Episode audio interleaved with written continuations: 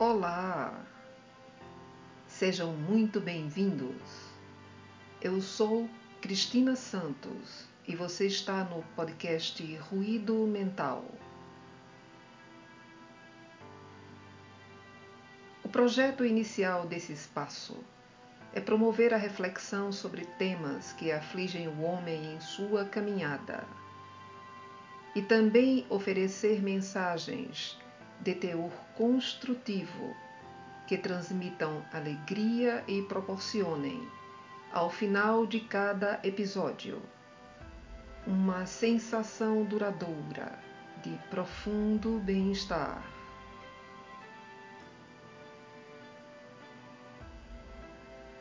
A inspiração para esse propósito está baseada em uma frase de Madre Teresa de Calcutá, que diz: Não podemos permitir que alguém saia de nossa presença sem se sentir melhor e mais feliz. Essa frase norteia o trabalho que realizamos no consultório enquanto psicóloga há 22 anos. E também no dia a dia com as pessoas que nos cercam. Afinal, estar bem faz muito bem. Para mim e para você.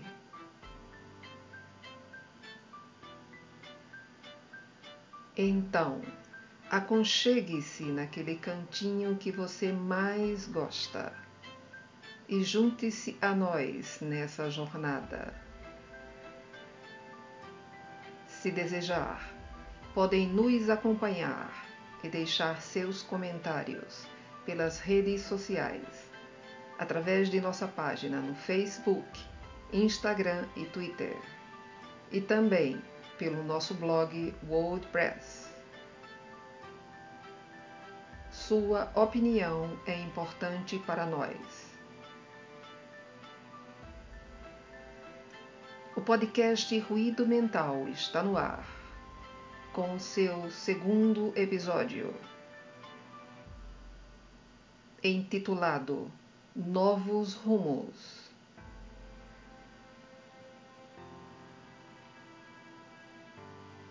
O delta interior do Okavango, formado onde o rio Cubango encontra uma placa tectônica no deserto de Kalahari, em Botsuana, na África, é o maior do mundo em sua categoria. Parte do rio chega ao lago Nigami. A cada ano, aproximadamente 11 quilômetros cúbicos de água passam nessa região. Toda a água que atinge o delta é evaporada nas areias do deserto do Kalahari e não chega a nenhum mar ou oceano. Na parte oriental do delta encontra-se a reserva de Moremi, um parque nacional, que conferiu ao delta ser considerado uma das sete maravilhas da África. O delta do Okavango. É produzido por inundações sazonais. O rio Cubango drena as chuvas de verão dos planaltos de Angola. Então, a água se espalha por uma área de 250 quilômetros no delta durante vários meses do ano. Mas a alta temperatura do delta causa rápida evaporação e transpiração, resultando em um ciclo de aumento e queda do nível das águas, permitindo que as inundações atinjam o seu pico entre junho e agosto.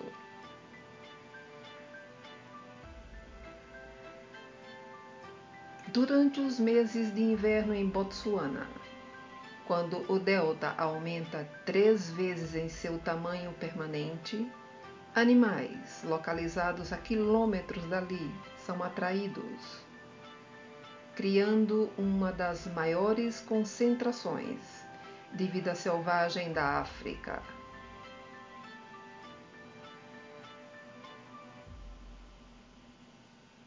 É possível considerá-lo o maior oásis do mundo, um refúgio úmido que assegura a sobrevivência de uma miríade de vida selvagem. E dentre esses animais estão os hipopótamos, que migram para o delta para fugir da seca africana, para se refrescarem, beber água e se socializarem. Mas, curiosamente, eles não estão ali só para o lazer. Eles desempenham um papel inusitado e super importante para o ecossistema da região. Durante as algazarras e brincadeiras nas águas do delta, esses poderosos e pesados animais abrem novas valas e canais ao deslocarem-se em fila indiana para encontrar outras áreas, modificando assim a geografia local. e, graças a isso, novas áreas são irrigadas, proporcionando a ampliação do delta e mais espaço para a sobrevivência de outros animais.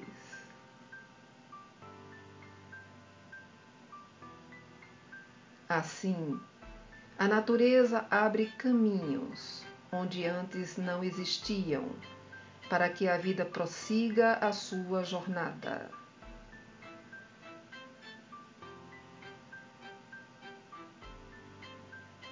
Mudanças são a mola da evolução em nosso planeta. Nada fica estático. A vida é dinâmica e nós fazemos parte dela. Ao nos inserirmos em um contexto, interagimos com ele e o modificamos imprimimos a nossa marca através dos nossos pensamentos e ações.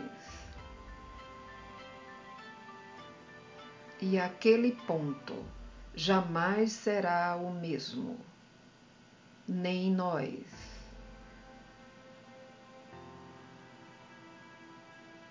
Somos bombardeados a todo instante por informações através das mais diversas formas de comunicação.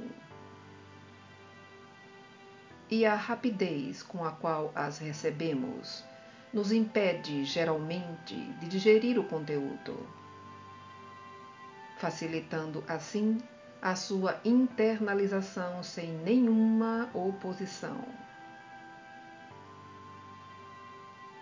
Esse conteúdo, então, passará a fazer parte, inconscientemente, do repertório dos nossos próximos argumentos, que só poderão ser revistos quando formos estimulados a parar e refletir.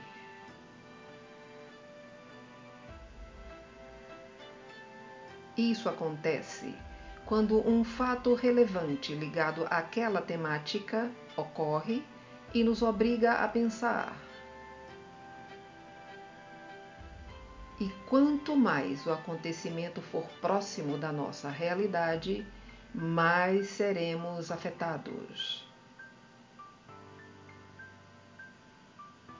Poderemos então aceitar, reagir ou ficarmos inertes diante do fato. A aceitação implica em não discussão, não uma argumentação e assimilação do ocorrido. A reação significa reflexão, não identificação com o conteúdo e pontuação de ideias. A inércia sinaliza o medo do desconhecido e, consequentemente, o congelamento de atitudes. Como consequência de dois desses três movimentos internos, poderemos desenvolver culpa por aceitarmos sem questionar e por congelarmos as nossas ações sem lutarmos contra o medo que nos assaltou a mente.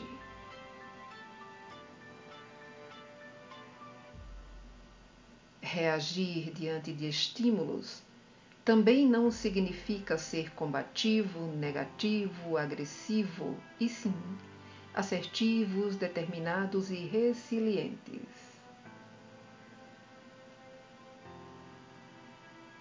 E para que a interação seja eficaz e produtiva, é necessário uma boa dose de conhecimento sobre o que está sendo experienciado, pois o desconhecimento não gera boas ações.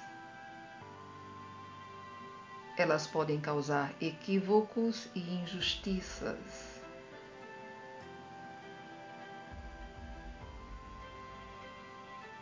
No mundo globalizado em que vivemos, uma vírgula pode fazer toda a diferença e alterar um contexto, causando prejuízos em questão de segundos. é apenas o tempo de ser publicado.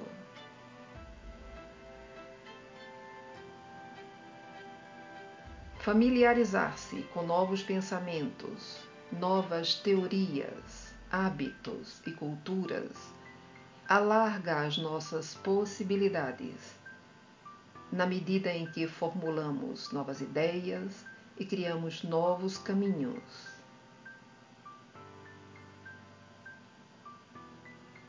Esse movimento não significa abdicar de suas convicções, e sim trazer para si novos elementos estruturais que poderão fortalecer as velhas vigas internas ou criar novos alicerces.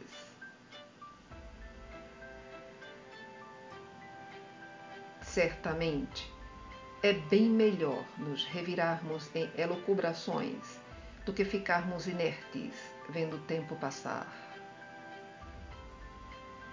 Afinal, ele não volta.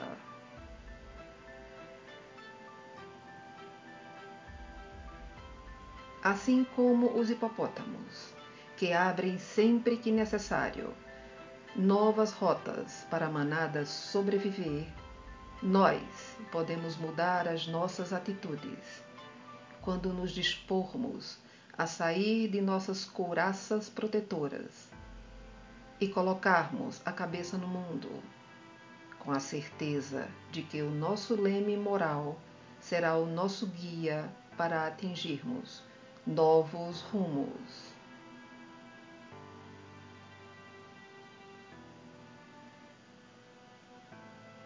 Fiquem bem e em paz. Estaremos juntos no próximo episódio do podcast Ruído Mental. Obrigado pela sua audiência.